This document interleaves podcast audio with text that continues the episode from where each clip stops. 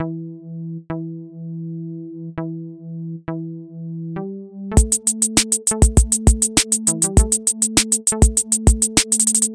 sur le podcast Dans un monde d'hommes.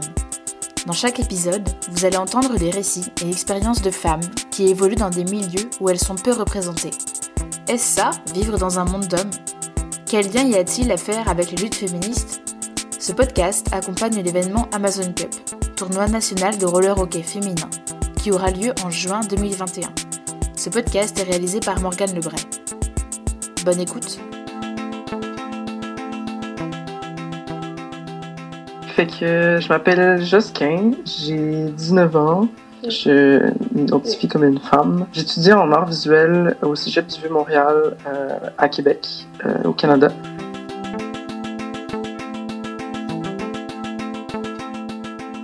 J'ai euh, commencé à être dans, un, dans des milieux professionnels à l'âge de 5-6 ans. J'ai été comédienne pour mal toute mon enfance puis mon adolescence. J'ai participé à des publicités, à des émissions, euh, de télé, euh, des courts-métrages, un long-métrage. Je suis une femme trans, fait que j'ai eu un parcours assez particulier. Tout ce que j'ai fait en, tant que comédienne, en fait, je l'ai fait en tant que comédien. Donc, c'est quand même c'est quand même assez intéressant parce que toute mon, mon expérience, je l'ai vécue euh, en donnant l'impression que j'étais un gars. Puis d'ailleurs, pas mal la chose qui m'a arrêté, c'est ma transition, puis le fait que ça soit vraiment super difficile en tant que femme euh, d'être comédienne. On a beaucoup plus d'attentes, puis beaucoup plus d'attentes envers toi, puis euh, de la manière dont tu te présentes. Juste par exemple, juste pour une audition, qu'est-ce que tu vas choisir pour t'habiller, pour te maquiller, puis pour te présenter est tellement plus important en tant que femme qu'en tant qu'homme.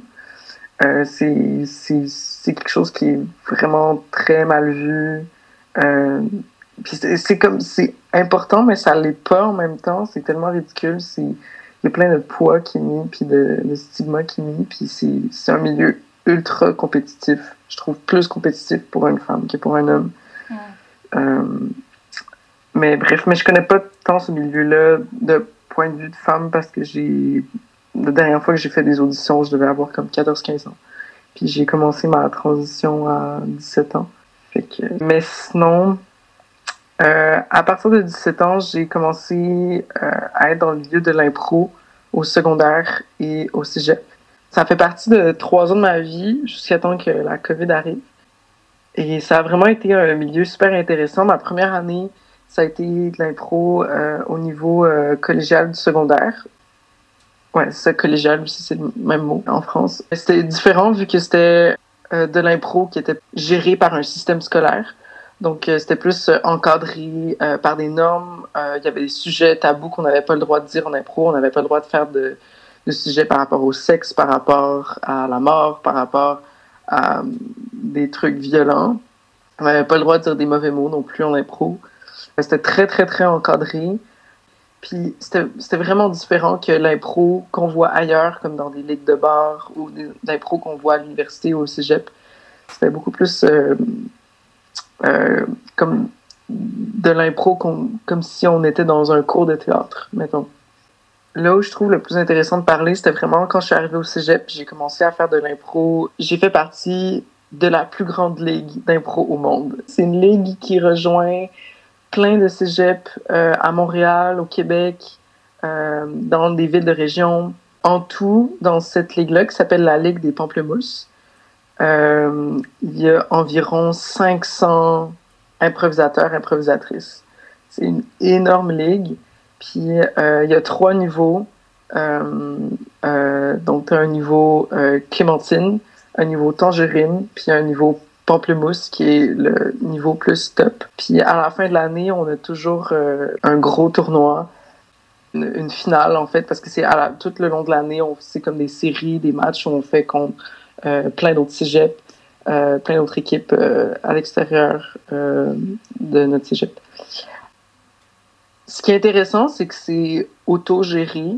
Donc, c'est une ligue qui est gérée par un comité administratif qui est voté à l'intérieur des cégeps la ligue est vraiment autogérée. Elle se donne elle-même euh, les règlements. Ce que je trouve vraiment cool, c'est qu'à la dernière année, Le comité administratif était géré majoritairement par des femmes et des minorités de genre. Je pense que ça a vraiment beaucoup apporté de choses parce que pendant la dernière année, quand il y a eu la, la COVID, puis qu'on n'a plus d'impro, puis que ça s'est un peu arrêté, l'été dernier, donc euh, l'été 2020, on a eu au Québec une grosse vague de dénonciations d'agressions sexuelles. Euh, c'est comme un peu la vague de MeToo qui a pris une couple d'années avant d'arriver au Québec. Au départ, ça a été dans le milieu euh, des YouTubers au Québec, des milieux des influenceurs. ça s'est rapidement répandu dans le milieu de l'impro et on a eu une shitload de, de, de, noms qui sont sortis, des gens qui font partie de cette ligue-là et des gens qui ont fait partie de cette ligue-là dans le passé. Et vraiment, il y avait vraiment beaucoup, beaucoup de noms. Il y a euh, une page au Québec qui s'appelle Dis son nom, qui existe encore, qui est connue parce que il y a beaucoup de noms qui sont sortis d'agressions sexuelles qui ont essayé de dénoncer cette page puis de faire euh, pour cause de diffamation, là, comme n'importe quoi que les agresseurs font euh, en général. Il y a vraiment il y a un, un site qui est sorti euh, de dit son nom qui répertorie tous les noms qui sont sortis cet été. Et il y en a vraiment moi, je, me suis amusée à essayer de lire le plus possible. Puis il y a tellement de noms que c'est des gens d'impro. Je pense que dans cette liste-là, je sais pas combien de centaines, je pense qu'il y a comme peut-être 2000 noms. Euh, il y en a une bonne trentaine que c'est des gens que je connais personnellement. Il y a même des humoristes au Québec, euh, des politiciens. Mais dans ces noms-là, il y en a vraiment une bonne coupe que c'est des gens d'impro. Je sais pas combien exactement. Moi, je sais que ceux que je connais, il y en avait à peu près une quinzaine, vingtaine que c'était des gens que je connaissais, que j'ai déjà vus, avec qui j'ai déjà fait de l'impro. Ça a été quelque chose, euh, pendant 24 heures, il y a eu un groupe où c'était juste des filles qui faisaient juste euh, écrire toutes des dénonciations, des, des histoires qu'elles avaient vécues. Puis les administratrices qui avaient créé le groupe, elles s'attendaient à ce qu'il y ait comme 10, 15 messages. Puis après, je pense, une quinzaine d'heures, il y avait déjà plus d'une centaine de dénonciations différentes. Puis il y a eu un problème parce que là, il y avait plus de gens qui euh, rentraient dans le groupe. On était rendu à 400, 500 personnes dans le groupe. C'était majoritairement des filles puis des euh, minorités de genre. Euh, puis ça avait commencé, il y avait des messages qui avaient commencé à sortir de la conversation puis à se rendre jusqu'aux oreilles des personnes qui étaient dénoncées. Mm. Fait que le groupe a été fermé complètement. Puis euh, à ce moment-là, le CA de la Ligue avait vraiment beaucoup aidé. Il y avait deux des cinq personnes du CA de la Ligue qui avaient été dénoncées d'ailleurs. Fait que ça a comme réduit l'effectif, puis le reste ont essayé de. Euh, on essaie en ce moment de vraiment créer une nouvelle vague, euh, une nouvelle politique d'improvisation qui vraiment essaie d'être le plus égalitaire possible, puis le plus ouvert d'esprit possible. Parce que jusqu'à date, l'impro était quand même vraiment un milieu d'hommes, euh, surtout dans cette ligue-là. C'est quand même la plus grosse ligue d'impro au Québec et au monde. Puis on, on le voyait vraiment beaucoup. Là. juste une, une, différence en fait entre Montréal et à l'extérieur de Montréal, comment les blagues sont différentes, comment euh, les, les, ce qu'on appelle le dark humor, comme l'humour sexiste, euh, l'humour raciste. Il y a vraiment une grosse différence. Quand je joue avec des équipes de Montréal, je le vois vraiment, c'est vraiment. Nos improvisations vont vraiment être menées à être théâtrales, à être sur des sujets abstraits, à être. Euh, où on fait comme euh, de l'inter-humour. Je sais pas comment dire ça, comme mettons. Ça va être de l'humour sexiste, mais qui est faite par euh, euh, des filles, des filles qui vont faire, mettons, un, euh, de l'humour méta, un peu pour ridiculiser des, des stéréotypes qu'on voit. Ou pareil, des personnes racisées qui vont faire la même affaire, des, jokes, des jokes racistes, mais justement pour ridiculiser les stéréotypes qu'on a. Ce qui est très différent des impros que je vais voir facilement en région. Là, dès que je m'en vais à l'extérieur, puis qu'on s'en va faire des, des, des matchs à l'extérieur de Montréal, on le sent tout de suite. Il va y avoir des jokes de euh, super sexistes qui vont, qui vont sortir, euh, de, de, personnalités publiques aussi qui sont ridiculisées, comme par exemple euh, ben, Safia Nolin. Je pense que Safia Nolin est un peu connue quand même en France. En fait, c'est une ex de Pomme. Puis elles ont fait beaucoup de collaborations ensemble. Puis en tout cas, elle est un peu mal vue au Québec parce que ben c'est une femme grosse, c'est une femme racisée. Ouais, tu sais, fait que c'est plein. Ça va vraiment être différent, puis on le sent dans le milieu de l'impro qu'il y a encore un espèce de boys club où c'est encore tout le temps les mêmes jokes racistes, les mêmes jokes sexistes. Écoute, moi j'ai déjà été dans un match d'impro où j'ai une de mes coéquipières a été bloquée dans une mixte sur la scène à faire un 4 minutes où ils étaient. Parce que c'est ça, en impro, il faut, faut, avoir le, concept que tu peux jamais dire non en impro. faut tout le temps réagir avec les concepts que l'autre personne te donne, puis tu es obligé d'accepter les concepts de l'autre. Puis c'est ça qui est difficile, c'est qu'il y a tellement un gros boys club présent que des fois, on se ramasse à avoir accepté des idées qui sont vraiment dégueulasses. Des idées racistes, des idées transphobes, des idées misogynes. Euh, moi, j'ai une de mes collègues, qui, de mes euh, coéquipières d'impro, qui, qui, a été pognée à faire une impro de 4 minutes sur l'autre gars de l'équipe, puis elle, qui personnifiait des, euh, des membres du KKK, puis qui parlait de à quel point les Noirs, c'est dégueulasse. Puis j'arrivais pas à quel point, genre, à comme 20 minutes de Montréal en 2019 qu'on faisait ce genre d'affaires. C'était tellement, je, je, on était, on savait tellement pas quoi faire. Parce qu'il y a une partie de nous qui est comme, OK, il faut qu'on arrête l'impro, c'est absolument dégueulasse, mais aussi une autre partie de, euh, ouais, mais c'est l'impro, puis il y, a des votes qui sont en compte, il y a des, des séries qui sont en compte, fait qu'il faut qu'on continue, mais c'est absolument dégueulasse, puis on est, on est pogné là-dedans sais, j'en ai vu aussi, là, j'ai déjà assisté à des matchs d'impro où tu avais des jokes qui étaient que pendant trois minutes, la blague, c'était que la fille de Majorette, en fait, elle a un pénis, puis c'est tellement drôle, puis ce qui est le fun, c'est qu'il y a vraiment, il y a quand même, une, un, quand même un, mouvement de plus en plus qui s'installe. Tu sais, vu que c'est une ligue qui est autogérée, tu sais, t'as pas des sujets que tu peux pas aborder ou quoi, ça va vraiment être euh, comment l'arbitre veut le voir. Tu vas avoir des arbitres qui vont donner des punitions, puis qui vont dire que c'est pas correct, puis qui vont, qui vont nous aider là-dedans, puis d'autres arbitres qui vont pas du tout nous aider. La, la fonction des points, c'est vraiment le public qui vote. Puis des fois, tu vas avoir des cégeps plus à Montréal où ça va être vraiment un public un peu plus impartial. Mais souvent, quand tu arrives en région, euh, ça va être souvent des parents des autres équipes et de ce fait, les autres équipes gagnent, puis gagnent sur des impros sexistes, misogynes, transphobes, racistes.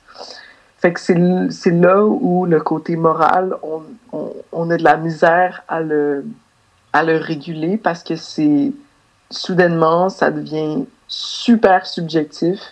Puis le système de points est vraiment pas du tout cohérent, il est super partial. sais.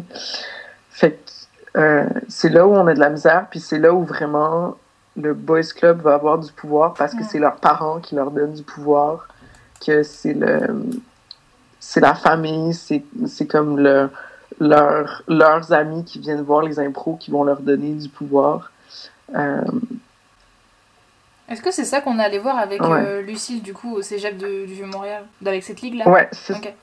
ouais, exactement. Souvent, ce qui est facile, ce qui est le fun au Vieux-Montréal, c'est que c'est tellement un cégep qui est facile d'accès qu'en général, on a des gens qui viennent de partout, des gens qui viennent de Saint-Laurent, des, gens qui viennent de Marie-Victorin, euh, même des gens qui viennent de région, euh, des gens aussi du cégep qui viennent se pointer pour voir des impros.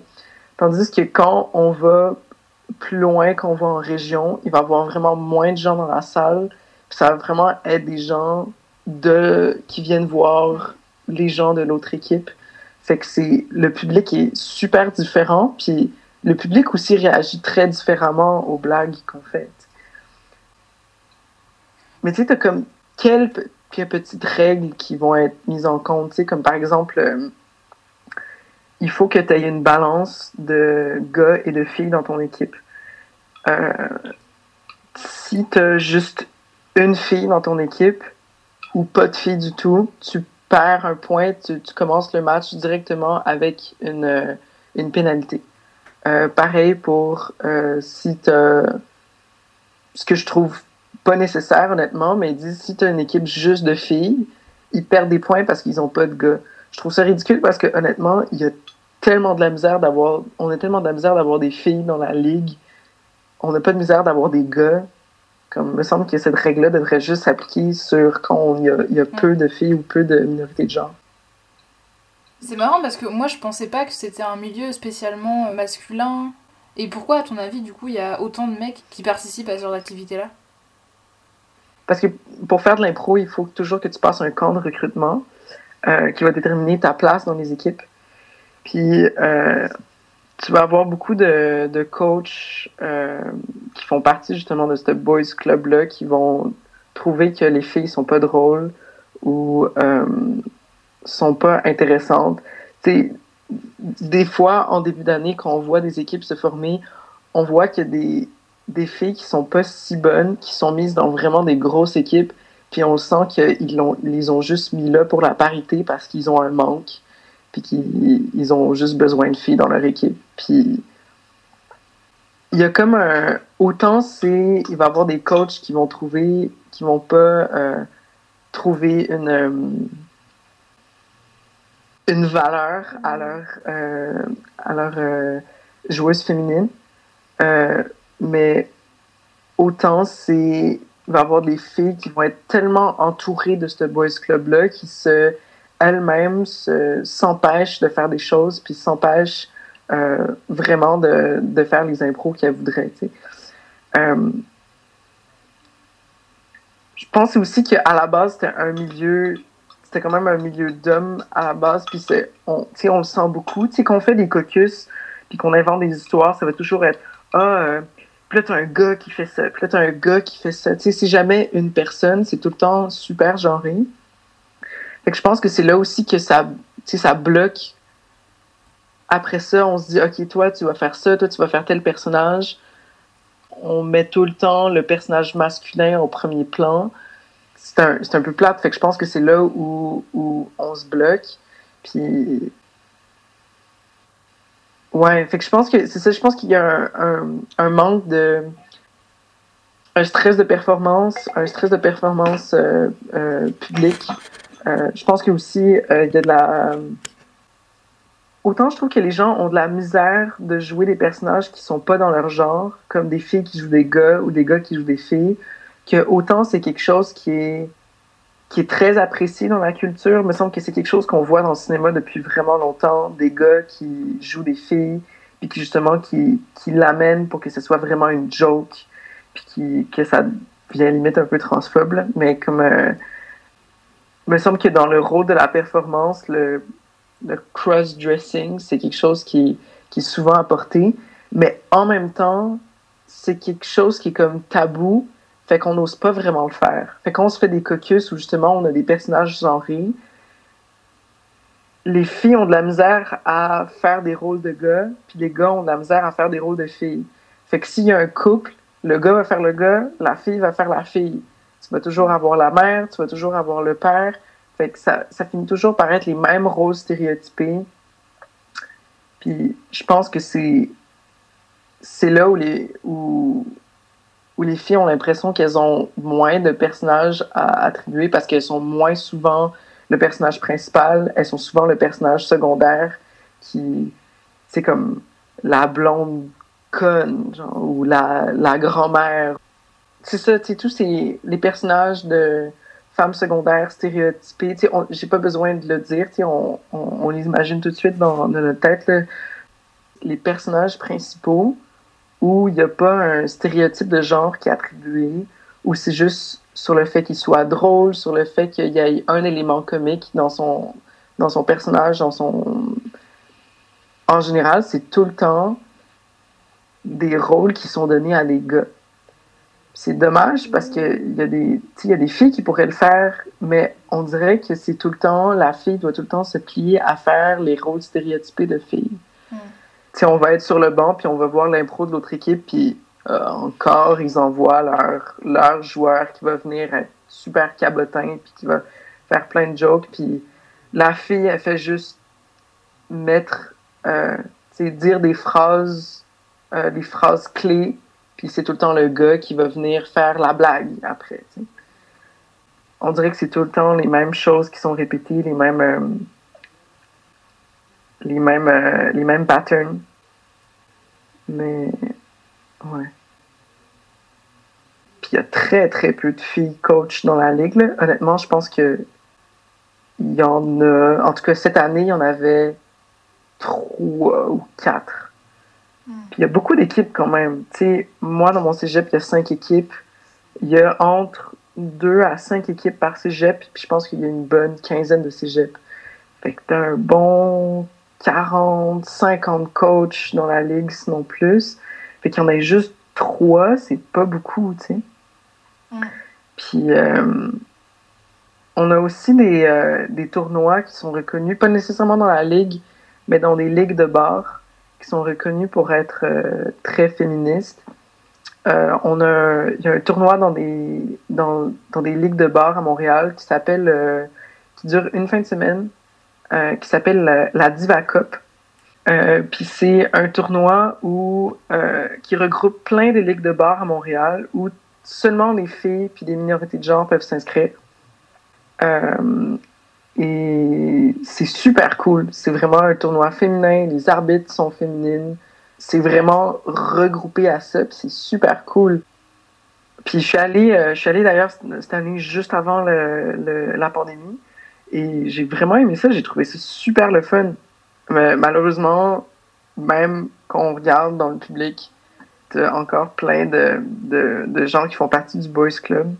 Euh, j'ai joué aussi dans des ligues de bar euh, l'hiver dernier, euh, dans des endroits très, très masculins, tu sais, puis qu'ils disent d'ailleurs qu'ils cherchent des filles. Je, me souviens, j'avais fait un match dans un, dans un bar qui s'appelle le Zaz Bar. Il y a beaucoup de gars, très peu de filles. Puis les gars de cette ligue de bar-là étaient venus nous voir après, puis étaient comme Ah ouais, tu on manque de filles, nous et qu'on va faire nos camps de recrutement en septembre, euh, venez, euh, on a besoin de vous autres, euh, vous êtes vraiment bonnes et tout. Puis je me suis rendu compte après les dénonciations d'agression sexuelle que quasiment tous ces gars-là étaient des, des, gars qui, qui étaient pas, vraiment pas corrects. Il fallait vraiment qu'on se tienne loin d'eux. Tu sais, c'est vraiment plusieurs degrés d'agression. Autant ça pouvait être des, du harcèlement verbal, à vraiment euh, des agressions physiques.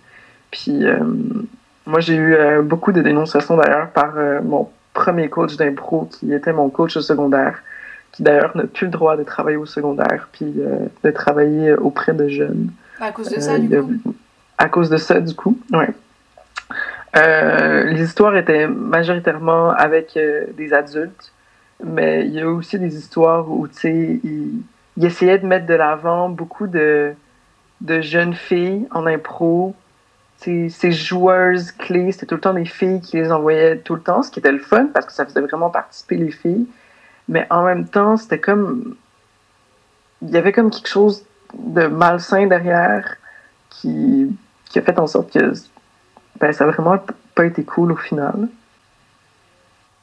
Mais je pense quand même que le, que le problème et moins au secondaire, puis il est vraiment plus au cégep, puis dans des, des ligues de bar, des ligues adultes. On va pas le voir à la LNI, par exemple. Je trouve qu'il y a vraiment une super diversité de genre à la LNI.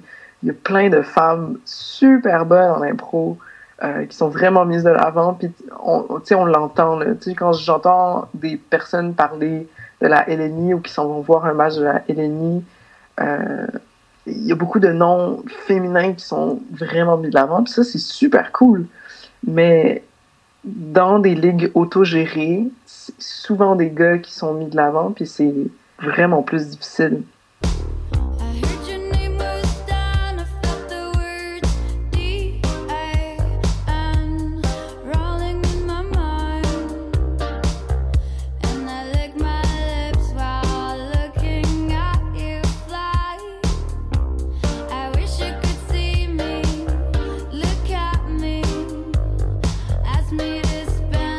Pourrais nous parler de ton avis sur la place des femmes et des minorités de genre dans la société aujourd'hui mm-hmm. euh, Mais je pense qu'en général, euh, dans le monde, ben, dans notre monde occidental qu'on voit à la télévision, qu'on voit tous les jours, qu'on connaît plus, Euh, je pense qu'il y a vraiment de plus en plus une, place qui, est faite aux, femmes euh, et aux minorités de genre. je pense que depuis une couple d'années, je dirais depuis comme 5-6 ans, il y a vraiment une comme une troisième, je sais pas si troisième, quatrième vague de féminisme, vraiment le féminisme intersectionnel. Puis euh, je trouve que ça commence à prendre de plus en plus d'ampleur, puis le voir de plus en plus partout. Je me souviens quand il y a peut-être 4-5 ans, j'avais l'impression que c'était quelque chose qui était très peu parlé, mais de plus en plus, j'ai l'impression que c'est vraiment la nouvelle vague, de, à chaque fois qu'il y a un événement féministe qui se donne, qu'il faut tout le temps inclure euh, d'autres minorités aussi, des minorités racisées, des, minorités euh, religieuses, euh, de personnes handicapées. Puis je trouve ça super le fun, parce puis aussi que c'est ben, super important, là, les, voyons, la lutte euh, intersectionnelle. C'est clair qu'il y a énormément de chemin à faire. Là. Déjà juste euh, au niveau de base, là, juste pour, au niveau des lois, puis au niveau de, du salaire égal. Il y a tellement de choses de base qui manquent. Mais je pense que les discussions sont présentes puis commence à se donner de plus en plus et ça fait vraiment du bien, honnêtement. S'il y a des personnes qui écoutent et qui savent pas euh, ce qu'est la lutte intersectionnelle, est-ce que tu pourrais euh, expliquer un peu.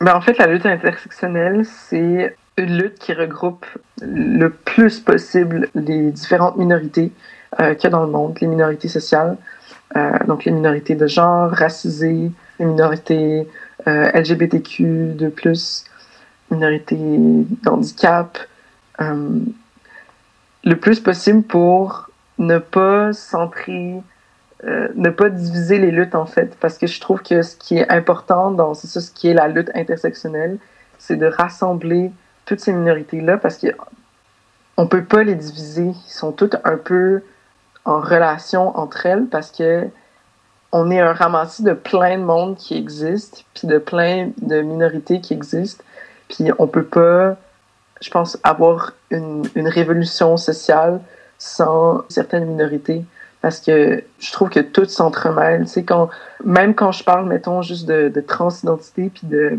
de lutte de minorité de genre, je finis toujours par parler de racisme systémique parce que on dirait que les, les histoires se ressemblent puis les, les combats se ressemblent énormément. Euh, puis c'est ça que je trouve qui est important de de ce que c'est, puis l'importance de la lutte intersectionnelle, c'est que on peut pas se diviser dans nos luttes parce que nos luttes sont très très similaires, puis finissent par être euh, parvenir de, des mêmes sources en fait, des mêmes sources de pouvoir patriarcal, mêmes sources de, de, de pouvoir capitaliste euh, puis euh colonialiste. Donc ouais, je pense que c'est ma définition de, de la lutte intersectionnelle, puis de sa source, puis de son combat. Peut-être qu'il y a des personnes qui écoutent et qui ne savent pas à quoi tu fais référence quand tu parles des personnes cis et des personnes racisées. Pour ma part, c'est bon, mais est-ce que tu pourrais expliquer si c'est pas le cas pour tout le monde? Une personne euh, cisgenre, opposément à une personne transgenre, ne pas utiliser transsexuel juste une personne trans. Donc, en fait, une personne cis, c'est une personne qui s'identifie au genre auquel elle a été assignée à la naissance. Donc, si à la naissance, on a dit que tu étais un garçon et que tu t'identifies durant ta vie en tant que garçon, ben, tu es une personne cis. Mais si tu t'identifies autre que le genre qui t'a été assigné à ta naissance, tu es une personne trans. Puis le, le terme trans, c'est vraiment un terme parapluie. Tu peux avoir des femmes trans, des hommes trans, aussi des personnes non binaires sont aussi des personnes trans, des personnes gender queer. Puis là, on va dans plein d'autres euh, identités euh, euh, termes. Mais donc, c'est ma définition de personne cis, personne trans. Après ça, une personne racisée, c'est une personne non blanche qui sont issues de minorités ethniques ou minorités culturelles.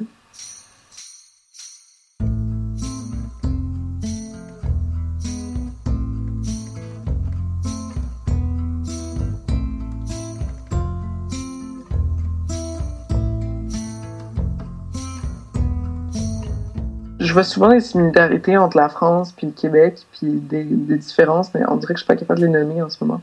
Mais ouais, je pense qu'il y a vraiment une un manque de, de, volonté puis de risque. La société a comme peur de, de, de changer, même de faire des petits pas parce qu'elle a peur que, elle a l'impression que chaque changement qu'on fait pour que ce soit plus facile pour les femmes, puis les minorités de genre, puis les personnes racisées, que même des petits changements ont l'impression d'être des, des gros changements radicaux. Tu sais. Ouais, la peur de comment faire et surtout de prendre en main un peu ce combat publiquement, en fait, peut-être. Mhm. J'ai j'ai l'impression que dès qu'il y a une petite avancée, mettons, euh, euh, dès qu'il y a quelque chose qui se fait, mettons, un gars qui se maquille ou quelque chose, déjà on le voit sur Internet, dans les commentaires, dans les réactions du public, comme Ah, mais là, euh, comme, comme si c'était la fin du monde, puis qu'une affaire allait changer plein de choses, puis que plein de gens ont peur de, de perdre euh, leur monde traditionnel. Leur pouvoir aussi. C'est qu'ils veulent absolument. Leur, ouais, c'est ça leur pouvoir, fait qu'ils veulent absolument pas que ça change. Ouais. Mais, ouais. Et euh, à ton avis, comment à notre échelle on pourrait faire évoluer un peu ces dominations pour les, pour les supprimer à terme?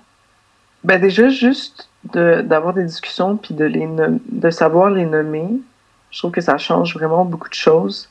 Tu sais, je pense que dans mon entourage, tu sais, quand il y a des discussions où on, on nommait des termes précis comme, euh, tu sais, juste dire minorité de genre, mettons, ou dire termes comme, euh, au lieu de dire juste les femmes, mais dire les femmes cis, Mm. ou euh, dire une femme blanche. Je pense que le fait de dire des termes, même si ça paraît comme mettant de vraiment euh, une affaire très de la gauche identitaire, puis que c'est mal vu, puis tout, mais on dirait que le fait juste de nommer ces mots-là, tout d'un coup, on sait que il y a une discussion derrière par rapport au racisme, par rapport à, aux, femmes, aux identités, euh, minorités de genre, puis comme à toutes ces minorités-là derrière, puis qu'on on, qu'on en prend conscience. Puis que dès que on sait que les gens prennent conscience, déjà, je trouve que ça aide parce qu'il y a tout le temps cette conversation-là dans nos têtes derrière, puis que ça va être comme une arrière-pensée, puis que ça va un peu guider nos actions. On dirait que ma, ma vision de, de certains enjeux, ma vision du racisme était est complètement différente maintenant, dû au fait d'utiliser régulièrement ces termes. Euh, je pense aussi autre chose qu'on peut faire, c'est euh, vraiment dans nos actions concrètes, c'est-à-dire essayer de se remettre en question quand on fait des, des décisions, euh, des décisions finales. tu sais. Quand on embauche quelqu'un, mettons, ou quand on décide de, de payer pour telle ou telle compagnie. Je sais que d'une part, je trouve ça vraiment je trouve que ça nous donne vraiment un poids mental puis un poids individuel lourd. Euh, je trouve ça lourd aussi de constamment devoir boycotter certaines compagnies puis devoir à, donner mon argent puis à faire ma recherche pour vraiment le plus possible inclure les minorités puis que ça soit super inclusif. Mais je pense que déjà d'essayer d'en faire le plus possible, de donner la place à toutes ces minorités-là, ça, c'est vraiment ça, ça aide beaucoup. Dans ma vie d'artiste, si je regarde juste mes créations, autant je vais faire des, choses avec des femmes cis qu'avec des hommes. Mais moi, si je me fais une, une balance, mettons, dans mes personnages que je vais représenter, il y a déjà dans le monde, la création, une balance qui est faite où on parle vraiment beaucoup d'hommes, puis vraiment de tous les mêmes sujets, les mêmes personnes blanches, les mêmes personnes cis. Fait que je sais que si. Voyons. Que, mettons, pour comme euh, régler la balance des, de la création qu'il y a dans le monde, il faudrait que je fasse juste des créations avec des, des personnages issus de minorités pour aider cette balance-là. Parce qu'il n'y a pas une balance qui est faite dans le monde en général.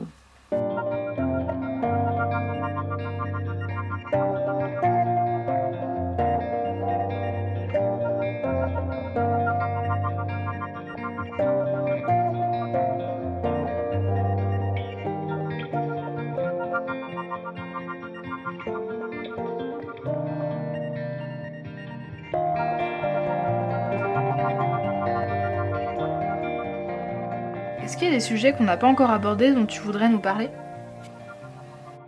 En ce moment, la discussion sur le racisme systémique au Québec là, vient à peine de commencer. C'est super récent. Euh, ça fait à peine, je pense, dix ans qu'on commence à parler des violences faites aux personnes autochtones. C'est super récent. Fait que je pense qu'on est vraiment en retard là-dessus. Est-ce que tu pourrais expliquer qui sont les personnes autochtones et les violences en question qui leur sont faites? Parce que en étudiant à Montréal, je me suis rendu compte que c'était un sujet qui n'était quasiment pas abordé en France par rapport au Québec. Et euh, en cours d'histoire, on n'apprend pas tellement la colonisation du Québec euh, ni du Canada. D'ailleurs, il y a beaucoup de gens qui, au lieu de dire les personnes autochtones, disent encore les Indiens ou les aborigènes.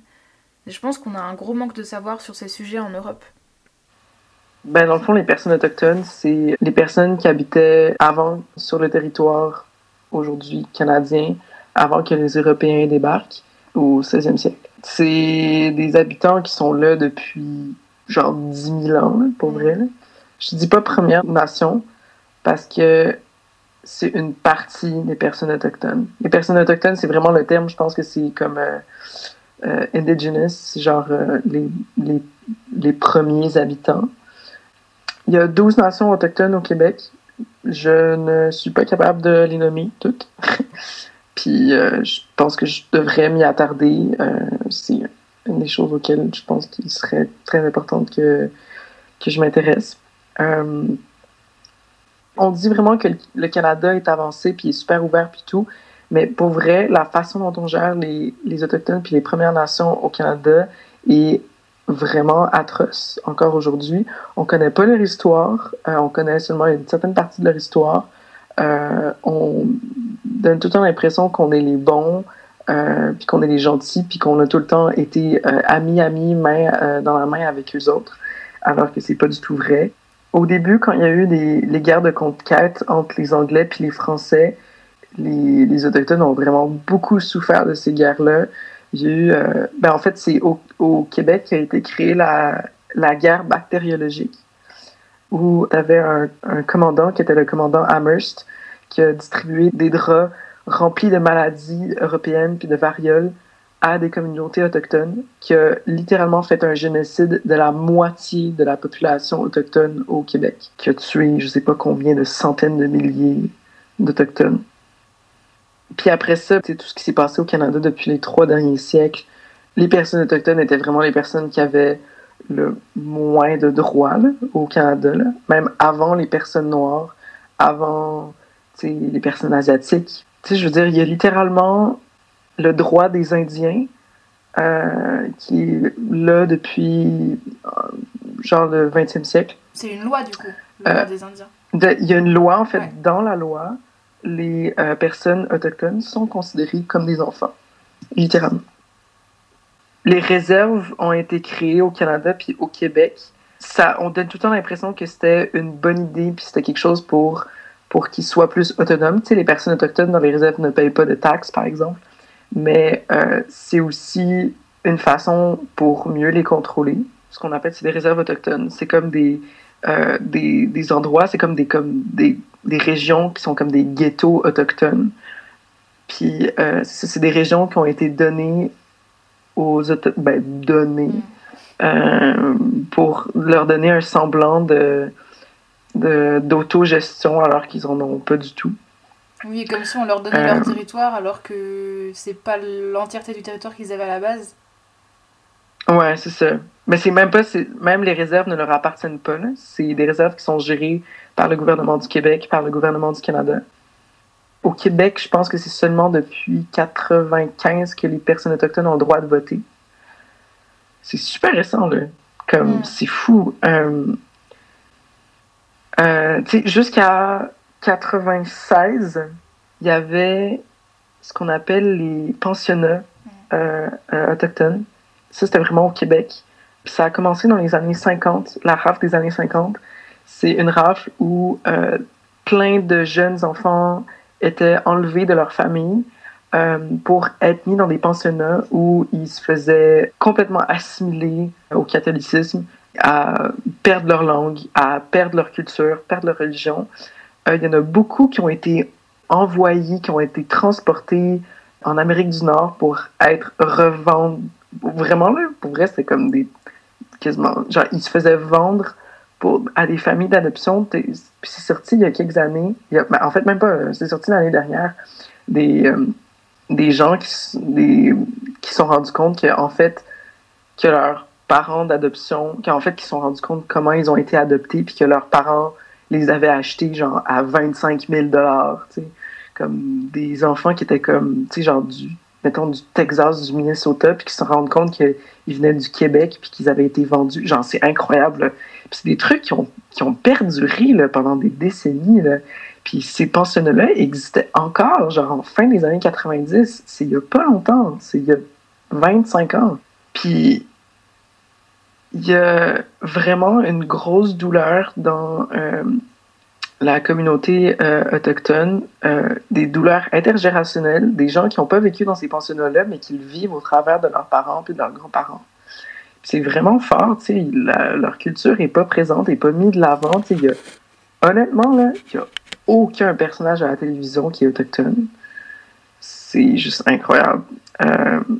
Je sais pas combien de nations au Canada qui ont de réserves qui n'ont pas accès à de l'eau potable qui n'ont pas accès à de l'électricité. T'as as déjà des réserves où comme c'est dangereux, tu genre tu te fais couler un bain puis l'eau est brune, c'est comme même pas, c'est dégueulasse. L'année dernière, il y avait eu des barrages routiers, il y avait des nations en Colombie-Britannique qui bloquaient des gros transports de chemin de fer parce qu'ils étaient tannés de ne plus avoir de droits. Non, c'est fou. Genre, les personnes autochtones sont, sont vraiment. Euh, c'est pire qu'être une personne noire, là, être une personne autochtone au Canada. Au Québec, elle représente combien de pourcents de la population à peu près? Environ 3% de la population.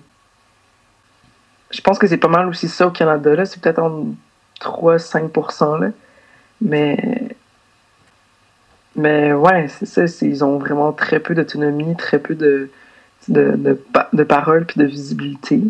Je pense que ça commence de plus en plus à changer, mais ouais, tu juste, il y a tellement d'institutions au Canada qui ont été créées pour décimer les personnes autochtones. Tu sais, juste par exemple, euh, la, la police montée euh, au Canada qui s'appelle la GRC, littéralement, son but principal, c'est d'assimiler les Autochtones, puis c'est de tuer les Autochtones. C'est vraiment son but principal. Ça l'est plus aujourd'hui, mais elle a été créée pour ça, tu sais. Fait que, euh, ouais. Ouais. Mais donc c'est encore super présent, quoi. Mm Ouais.